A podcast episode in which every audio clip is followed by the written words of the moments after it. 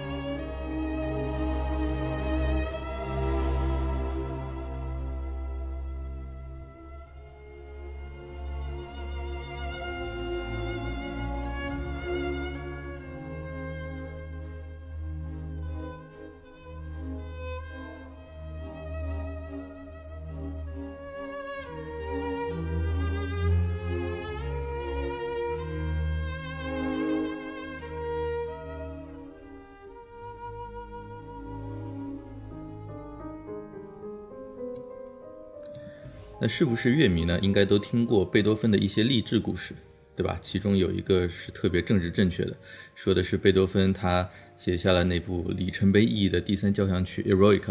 啊，英雄。之后呢，他体现的对象是拿破仑·波拿巴，因为他当时只要在创作的时候啊，他觉得拿破仑呢代表着法国大革命的反王权的这样一个民主力量，对吧？但是我们都知道拿破仑后来自己称帝了，那这个气得不行的贝多芬呢，就把这个他桌上已经装订的漂漂亮亮的这个第三交响曲的封面啊撕下来，而且一撕为二，并且呢正式撤回了这个提现啊，转而提现给了一个他的非常重要的赞助人，叫罗布科维茨。Anyway，这个故事啊，是我们今天要聊的这部作品——贝多芬的三重协奏曲的一个不错的一个 chronological 的一个背景啊，一个不错的时代背景。呃，一般来说呢，我们都认为，对吧？贝多芬有三个重重要的创作时期：三十岁之前的青年时期是我们呃，就是创刊号啊聊的啊，呃，中间的英雄时期以及呃晚期的圣人时期。那第三交响曲呢，就标志着贝多芬的风格的成熟啊，并且开启了整个浪漫主义音乐时期的一个作品。而今天咱们聊的这部所谓的 Triple Concerto 啊，三重协奏曲，它的创作时间呢，比第三交响曲要稍微晚一些啊，大概晚了一年左右。虽然它远远没有第三交响曲那般的地位啊，但我认为它还是一部。挺值得欣赏啊，而且尤其值得讨论的一部作品。那 Ken，要不你先简单的介绍一下这部作品的题材和形式？啊，这部三重协奏曲呢，它的确是贝多芬他茫茫音乐作品中相对来说啊不那么出名的一部作品啊，尤其是在他嗯非常多产，然后又非常杰出的中期作品中啊，比如你刚刚说的第三英雄交响曲，还有包括他的弦乐四重奏 Razumovsky 啊拉祖莫夫斯基弦乐四重奏。然后他在钢琴奏鸣曲上，比如那个华尔斯坦以及热情，啊这些钢琴奏鸣曲相比，那么这部三重协奏曲呢，相对的确很少被人所提到。那么它的编号呢是 Opus Fifty Six，那么呢就是作品号五十六，而它尤为著名的英雄交响曲编号呢，则是作品号五十五，正好在英雄交响曲就这么后面一号。正像你刚刚所说的，此时的贝多芬呢，在他音乐创作中的他自己的那种个人音乐风格，其实已经非常成熟。那么他同时自己也在不断在形式上进行创新，然后想要突破那种传统的这种束缚。那么这部三重协奏曲它就是就是这样一个例子。三重协奏曲，顾名思义，其实它就是为三件乐器和乐队而创作的协奏曲。然后贝多芬一出手呢，这作品肯定是注定不凡的。那在他生前身后都没有作曲家再写过这样一部为钢琴、小提琴、大提琴和管弦乐团而创作这样的一个协奏曲。那这部三重协奏曲呢，它还是遵循这种传统的快慢快的结构安排，一共有三个乐章。然后比较特别的地方呢，就在于它的慢乐章和之后第三乐章快板中间，它没有任何的停停顿。大家在之后听录音的时候可以注意一下，就是它这两个乐章的衔接其实非常有意思的，是大提琴独奏在同一个音，它不断重复，然后逐渐渐快，然后它就直接引入了它那个活泼的第三乐章。啊，没错啊，呃，这一点咱们今天最后会放嘛，啊，到第二到第三乐章，啊，大家可以关注一下。那呃，回到这部作品来说呢，这是贝多芬唯一一部为超过一件乐器写的协奏曲，这大概也是唯一一部我没有听过的贝多芬现场的协奏曲啊。哎，我正好听过一次，当时我好像也记得，我应该是至少十三年前了，我记得还是大剧院，大剧院的时候，是是在上海。对，在上海大剧院。然哦，那后当时当当时我可能刚好没有关注，啊因为他的演出实在是太少了。反正我是不记得在他在上海演出过啊，也可能是我关注不太多。当然，这里面可能还有一个特别的现实的经济原因，对吧？就是演这样一部三重协奏曲，它需要三个 soloist，三个独奏家。那独奏家拿的报酬那，应该应该不低吧？看，对，那肯定就是现在你要请那种非常上档次的，对吧？这种有有名气的，就像就算请陈瑞这样子的这种明星的演奏家，他一场 这种对吧，两万美金至少要有的。啊，对，对你说这个，咱们听到这个作品，动不动就是什么马友友、索菲穆特这种人，啊，这个我估计一场要请到三个独奏家来演这样的曲子啊，而且相比之下，它也不是那么脍炙人口的一部协奏曲啊，三十多分钟，通常也就只配做一个上半场曲目，对吧？它它就就算有这个明星加持，他还是谈不上谈不上像是贝多芬第九啊、马勒第二这种事件级的演出啊，所以这个演出收入估计也抬不了多高啊。所以我感觉要组织这样一次演出呢，的确不容易啊。而且除了演出不容易之外呢，这个题材其实我觉得对听者的理解也是比较有挑战的，对吧？我们知道贝多芬对拓宽音乐的可能性，他做出了许多影响深远的创举啊啊，比如说在交响曲里面加合唱，对吧？但是呃，这么多个独奏家的协奏曲，似乎我觉得不算是一个特别成功的行业先例啊，不算是贝多芬一次特别成功的啊，开创了一种啊后世非常 prosperous 的题材啊，并没有。后面我们很少看到这种玩法的啊，因为我觉得这的确挺反直觉的。协奏曲当中，我们一般就认为独奏家和乐队之间的角力和对话，对吧？而你说室内乐呢，就是几把乐器互相之间的沟通。那你将一个室内乐组合放在协奏曲里面担任独奏家这个位置 对对啊，这种对话机理，我我就感觉好像不是很 make sense 啊。啊，的确如此啊，就是把一个钢琴三重奏啊这样一个 ensemble，然后放入一个管弦乐团的这样的一个背景，想想也的确比较 overwhelming 啊，就感觉有点多余的感觉。嗯，比如说在那种室内乐里面啊，因为我之前拉了很多钢琴三重奏嘛，其实它的声音的那个 texture 上已经是非常厚重的。嗯，啊、如果再加上一个像贝多芬这样的那种这种 full orchestra 这种这种配置，就感觉就是有种累赘的感觉的。然而，贝多芬在这部协奏曲式的写作上，他却很巧妙的，好像，嗯，其实非常 非常有意思。他 play a trick，虽然说是三重协奏曲，但这部作品乐队的部分可以说他是写的非常的轻盈。呃，他把很多空间呢留给了这三位独奏家，而且三位独奏家呢，在这部作品里的角色呢，也并不是那么平等的。其实，那贝多芬呢，他有意在这里反而减轻了钢琴部分的那个演奏难度。呃，通常如果是在一个嗯，就就比如在一个钢琴三重奏作品里，那么钢琴我就觉得就像是人体的这个心脏一样，它需要撑起整个那个组合那个声音的一个架子。而贝多芬有意减轻钢琴的难度，原因呢就在于他当时想把这部作品啊写给他的一个金主啊，就是鲁鲁道夫大公阿什多克鲁道夫。然而当时的鲁道夫大公呢才十五岁啊，当然十五岁还是个嗯、对吧一个少年。他当时的技巧呢还不足以呃不足以驾驭那种高难度的那种手指这种跑动的这种技术，因此呢，他很多旋律的东西呢都留给了小提琴和大提琴来完成，啊、尤其是大提琴的地位在这部作品里的分量是非常的重，很多地方都是大提琴先引出，然后再小提琴这样跟上。呃，所以基于咱们这里的讨论呢，这个作品既谈不上是一个 augmented trio，是吧？它就就像你所说的，它谈不上是一个三重奏啊，因为它的这个独奏家之间的地位也不是那么的均等。对，那也不是一个非常典型的呃所谓的 concerto 协奏曲。所以关于这部作品的本质的讨论当中，也有一个声音，我觉得其实很 make sense 啊，就像你说的，大提琴在这部作品的分量非常重啊，所以有一个声音认为这部作品。啊，三重协奏曲，它其实本质上是一部大提琴协奏曲啊，或者至少非常的接近啊，the closest to a 呃 cello concerto that Beethoven ever wrote 啊，这个说法我觉得其实还挺令人惊讶，但其实也并不无道理啊。呃，就就像你所说的，钢琴在作品里地位就像是个打酱油的陪衬，对吧？那许多的旋律线都是由大提琴和小提琴来交织的表现的。而与典型的室内乐里，小提琴承担主要的歌唱角色不同的在于，就这部协奏曲里面，大提琴几乎承担了大部分牵出这个音乐主题的工作啊，经常都是大提琴先来一句，对吧？然后小提琴跟一句，有时候可能钢琴再跟一句，那。呃，我们那比如，我们可以来听一下作品一开始啊，乐团开完路之后，对吧？这个乐团开路其实开的还蛮久的，独奏家开始表演的那一下，就是由大提琴唱出了第一句。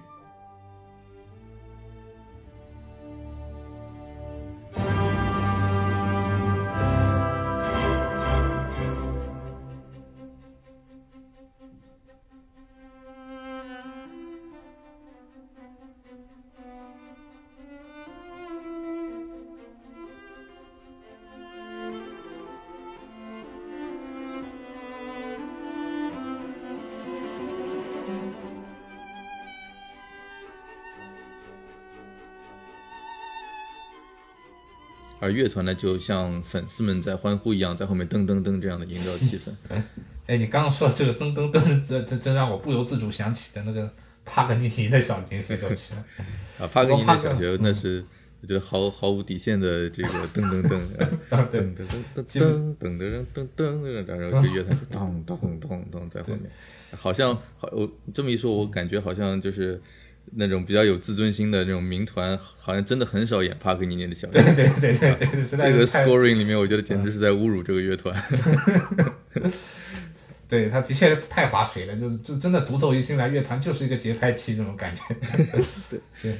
啊，不过 anyway 这部呃作品，就贝多芬的三重协奏曲乐队部分呢，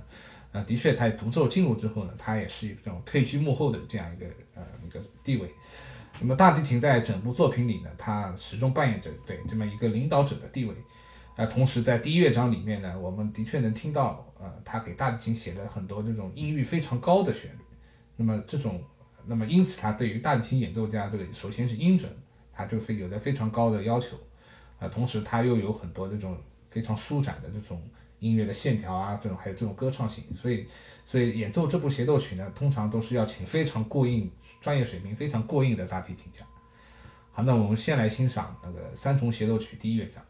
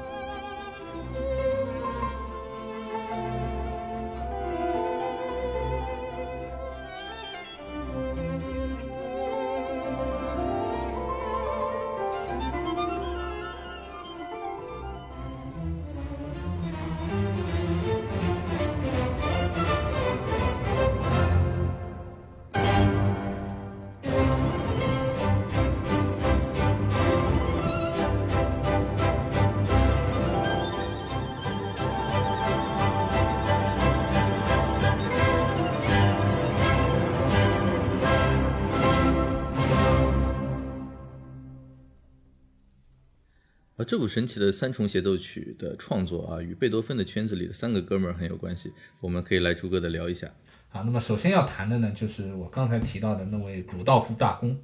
那么他的出生可以说是非常显赫的，啊，是当时那个 Holy Roman Empire，就是那个神圣罗马帝国，呃，Leopold 二世，啊，最小的一个儿子。那么他也是当时呃，France Emperor France，France 皇帝的表弟。那么得益于他的出生呢，鲁道夫很小就开始混迹于维也纳这种各种的音乐沙龙，然后就在他十五六岁的时候呢，他就开始跟贝多芬上一些钢琴和作曲方面的课，啊，据说他是唯一一个贝多芬在作曲上面说的学生啊，啊，虽然他是贝多芬的徒弟，但他非常呃，但他始终其实非常支持老师的音乐事业，可以说是贝多芬一生中最重要的一个赞助人。那贝多芬本人呢，为了表达对鲁道鲁道夫大公的敬意，也为他体现了相当多的作品，呃，可以说比其他任何人都要多。比如之后的第四、第五皇帝钢琴协奏曲，他的最后一部第十小提琴奏鸣曲，还有庄严弥撒，还有为弦乐四重奏所创作的大赋格，啊，以及他的最后一首钢琴三重奏作品，贝多芬直接以阿什多克，呃为标题命名，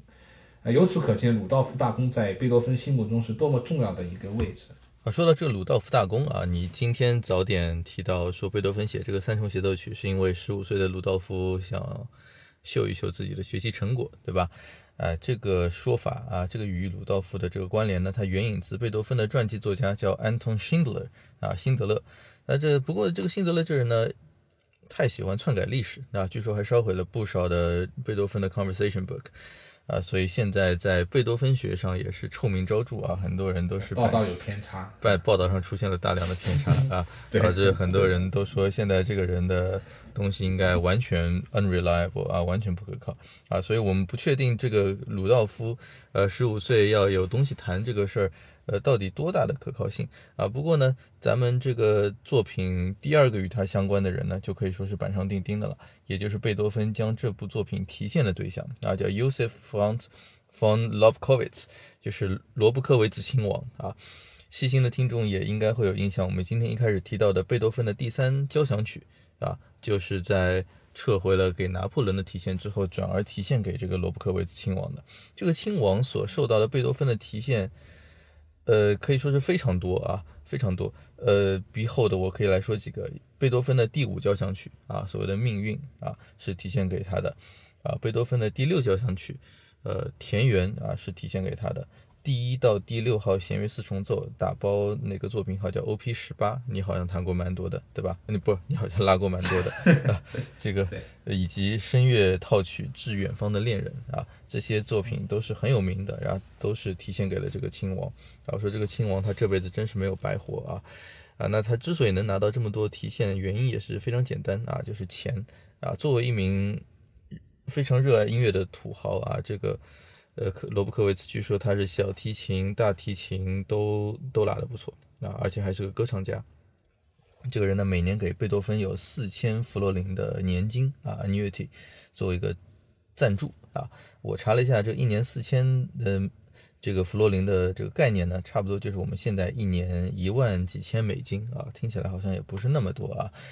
直到后来呢，这个他们奥地利不是跟法国打仗嘛，导致了这个罗布克维茨破产。啊，之前他一直每年就就在给贝多芬这么多钱啊。那三重协奏曲呢，最早的排练也是他在维也纳非常壮观的这个土豪的皇宫里面啊排练的啊。当时据说就是贝多芬同时担任钢琴家和指挥家啊，就现在就说起来非常帅气的叫自弹自指啊，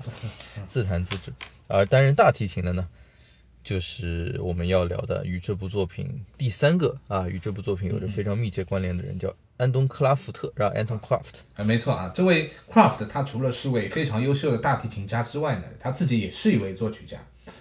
那么他同时呢，还跟莫扎特啊、海顿这样的人私交非常的广，也难怪贝多芬非常重视他。那么在三重协奏曲创作的十几年前，这位 Kraft 就已经完成了他自己的大提琴协奏曲。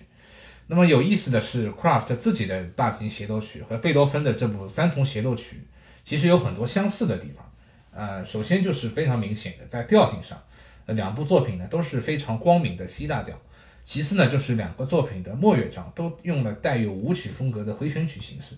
那贝多芬的呃三重协奏曲用的是一个 Polonaise，就是布洛乃茨风格的回旋曲。啊 c l a s t 呢，他用了一个比较罕见的一个叫 c o s a k a 舞曲风格的一个回旋曲。啊，似乎贝多芬是有意向 c l a f t 学习，同时呢，也是向对这位贝多芬时代呃。最杰出的大提琴家，好像做了做出这么一个挑战啊。说到 Craft 这个人啊，贝多芬在几年之后啊，好像就是这部三重协奏曲之后三四年啊，他写下了另外一部大提琴作品，作品号六十九的 A 大调第三大提琴奏鸣曲。那这是所有大提琴音乐当中我个人最喜欢的一部作品啊。当然，巴赫的大提琴无伴奏可能不参与这个比较啊，除外啊。我真的很喜欢这部贝多芬的大提琴呃奏鸣曲。啊，我之前研究他的时候呢，看到过一部拉过这个作品三百多次的一个当代大提琴家啊，他写了一篇文章啊，呃，这个论及这部作品的渊源啊，他说这部 A 大调奏鸣曲极有可能深受贝多芬同时代的大提琴大师 Anton Kraft 的影响啊，For whom he wrote the hugely difficult Triple Concerto 啊啊，这个定语从句对吧？修饰这个 Anton Kraft 的定语从句说的是 啊，贝多芬还为他写过极为啊，演奏上有挑战的 Triple Concerto 啊，三重协奏曲。那在那个时代啊，但这下面这话还是这个人写文章的人说的啊，他说在那个时代，只有 Craft 这样的顶尖大师才有能力演奏 Triple Concerto 这样的作作品，而 A 大调奏鸣曲也是这样。的确，贝多芬他一共写过五部大提琴奏鸣曲啊，呃，都是由一把大提琴和一架钢琴来演奏，那贯穿了他的三个创作阶段啊，我我而且我都很喜欢听啊，虽然听起来感觉是不一样的。我一直认为贝多芬的大提琴奏鸣曲是非常适合在家里听的音乐啊，但听起来真的非常温暖，很动听啊，但又不不乏戏剧性和这个情感的那种深度啊。他的第一号大提琴奏鸣曲啊，甚至是几年前我给我刚刚出生的大女儿听的人生第一首音乐啊，她我把她襁褓里抱回家，放在床上，我就放了那个音乐啊。呃，不过呢，在早期的第一和第二号大提琴奏鸣曲当中呢，呃，很明显啊，大提琴呢它的地位只是一个钢琴的陪衬啊，它是这个对话是不对等的啊。那考虑到贝多芬他自己是一名钢琴家，我觉得这倒也不奇怪啊。呃，我们可以来对比一下吧啊，我们可以先来听一下我刚才所提到的第一号，也就是他年轻早期时创作的第一号大提琴奏鸣曲当中的一个片段。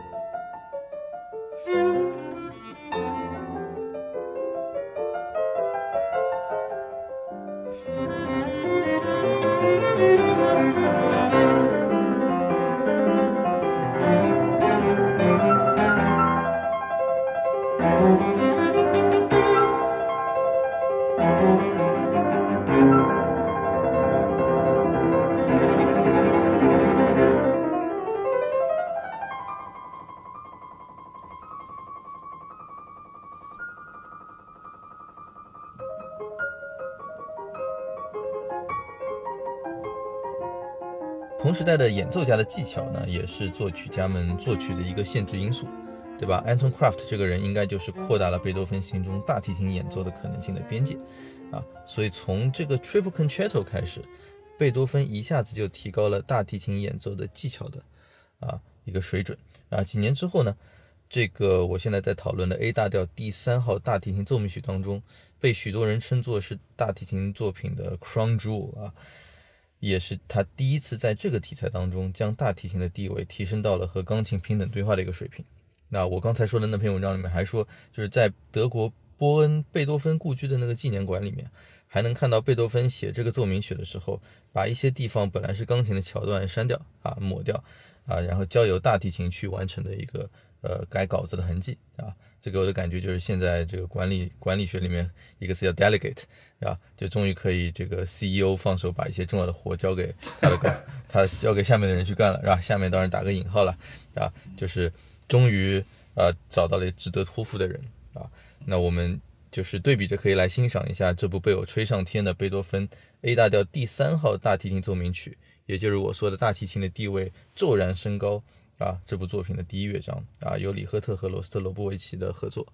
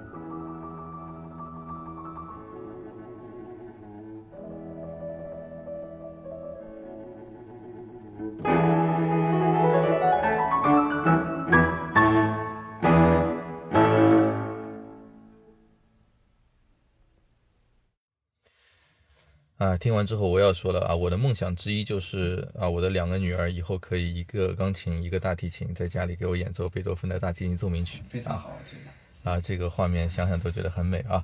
这还让我想到我太太，她不是在搞艺术教育吗？她最近就遇到一个练钢琴的小男孩啊，叫哈尼，突突突然对大提琴产生了一种着迷，我就觉得特别好啊！这大提琴这个乐器真的又很有温度，很通人性啊，这样的一个乐器，而且曲目库其实也很多啊，不像很多人会跟我说学大提琴会不会没有曲子弹啊，没有曲子拉？我觉得不用担心啊，前有巴赫、海顿。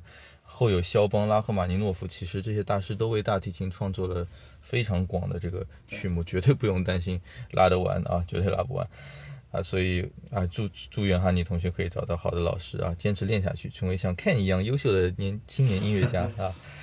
啊，回到这个三重协奏曲，虽然贝多芬写的这部三重协奏曲啊，对大提琴音乐的创作可以说进行了突破，但是作品本身娱乐的目的其实还是占的多一点的啊。然而作品问世之后呢，其实一直都不是很顺利啊，呃，不是一个很有生命力的一部作品。一开始呢就遇到了出版的困难。照理说，对吧？那会儿贝多芬已经是一个比较红的作曲家了啊，一些出版商其实跟他保持的信任信任度很高的一种合作关系。但是似乎呢，贝多芬把这部作品托付给他的哥哥卡尔去跟出版商谈，但这个卡尔呢，据说又不是一个就这方面很擅长的啊。所以导致一个出版商后来就写信给贝多芬说啊，这个大师，咱这次就不合作了啊，下次这个，呃，乐圣您如果亲自来，我们再聊啊。对，这显然就是他卡尔就把这件事情给搞砸了啊。出版后面当然这个 Triple Concert 好不容易还是出版了，但好像一直也没有取得什么特别大的啊，特别高的 popularity，不是那么的受欢迎。啊，除了遭到出版商的冷遇之外呢，他还有另外两个原因是这部作品它一直属于那种不温不火的这种感觉。那么首先呢，就是同时期贝多芬有太多呃其他优秀的杰作，呃，比如就说协奏曲好，就比如说他之年几年之后他写的小提琴协奏曲，或更或是再之后的那个第五皇帝钢琴协奏曲，都可以说是完全颠覆了人们对于传统协奏曲的印象。它无论是在音乐的深度啊，还是在呃独奏家和乐队的这种非常紧密的联系，呃，听起来都更为的引人入胜一些。那么另外一个原因呢，就在于啊，演出所花的代价太大了。那么一个独奏家，对吧？再加上指挥，加上乐团，就能搞定的协奏曲，对吧？何必需要三个非常好的独奏家来完成的？啊，所以现在要听这个作品，一般还真就只能听录音啊。当然，录音产业我不算特别懂啊。呃，我有个感觉是，这个作品卖录音倒其实还真的很经济啊。你看一搜出来，这些封面真的都是众星璀璨，是吧？你其他这个古典乐的这个专辑，一般特别是录音室里面出来的啊。都是这个对吧？呃，专辑封面搞个名画啊，搞个摄影或者平面设计一下啊。这个三重协奏曲一般它的封面特别简单，就是几个人的合影啊，众星璀璨，指挥家啊，还有三个独奏家，对吧？每一个人都是卖点，都有点商业互吹的这个意思啊。就说到商业，就不得不提卡拉扬啊。我读到过一个特别有搞笑的一个故事，就是刚才放的第三大提琴奏鸣曲里面那个钢琴家，就是苏联著名钢琴大师啊，李赫特啊，他跟记者口述的。但我们知道，这这个李赫特这家伙也是很有个性啊。他说那次他们在录这个三重协奏曲啊，这个阵容豪华的绝对是吓死人啊。大提琴也是，就是刚才我们听到的罗斯罗波维奇啊，钢琴家是这个李赫特，小提琴呢是奥胖奥伊斯特拉赫啊，这个都是啊吓死人啊，都是苏联国宝啊，国宝级的啊。然后乐团呢是柏林爱乐啊，卡拉扬指挥啊，就是李赫特说什么呢？就是录制的过程当中啊，他和奥伊斯特拉赫。啊，有一套想法，就是钢琴和小提琴啊。然后罗斯特罗波维奇和卡拉扬呢有另一套想法，就 battle line 就已经 draw 出来了，就是他们想法都还没有对齐啊，分歧都还没有解决啊。突然拉到一半啊，卡拉扬说好了，我感觉已经差不多可以了，结束啊。李赫特震惊啊，李赫特说这这不行，这都还支离破碎的，是吧？整个艺术的一种就 consistency 还 consistency 还没有啊，必须咱们 another take 啊，再再再搞一次。但卡拉扬坚持说不不没时间了，我们还要拍照呢。啊，李赫特就吐槽说，这个对卡拉扬来说，拍封面照比录音重要多了。而拍出来的这张照片令我作呕啊，就令李赫特啊，不是我啊，令李赫特作呕。说卡拉扬摆着特别 arty 的啊，特别艺术范的这个姿势坐在前面啊，我们剩下三个俄罗斯人围着他笑得跟白痴一样的，grinning like idiots 啊。那所以李赫特说：“我希望跟这张专辑彻底撇清关系。这张专辑听起来 dreadful 啊，太恐怖了。感兴趣的听众可以在我们的 show note 里面看一下这张照片啊，三个俄罗斯人 grinning like idiots，站得最高的那个人就是李赫特。啊这李希特真的是把二十世纪啊指挥皇帝真相都给暴露出来了。毕竟啊，录音室专辑对吧？嗯，他后期怎么处理都没关系，都听不出来。指挥皇帝该有的逼格还是得在封面上秀一下。真相啊。” Anyway，嗯，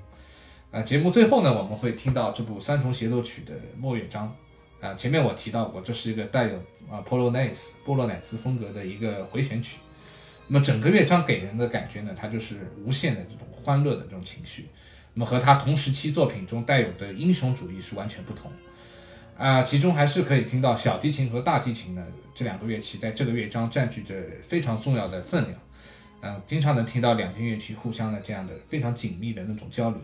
同时呢，嗯，这个乐章的技术它其实是比较炫技的，我觉得，啊，可以有听见那种非常快速的那种十六分音符，哒个哒个哒个哒个哒个的这样的一个跑动，就宛如那种旋风一样。那我们节目最后欣赏到的版本是那个当今都是也是三位大咖级的这样的演奏家，Annie Sophie Mutter，呃，马友友，还有巴伦博伊姆，呃。他们好像在柏林爱乐，呃，在柏林爱乐大厅录制的一个现场录音。那么这张专辑去年也是刚刚由 d 级唱片公司出版，呃，也是对贝多芬这位乐乐圣二百五十周年诞辰的致敬。那么乐团呢，则是巴伦博伊姆亲自建立的西东合集管弦乐团，啊，那么就是说乐手都是由以色列和巴勒斯坦的青年演奏家组成。好，那我们现在就来欣赏一下三重协奏曲，啊，我们从第二乐章它的。呃，最后一部分，然后逐渐由大提琴过渡到它，呃，非常欢乐的这个第三乐章。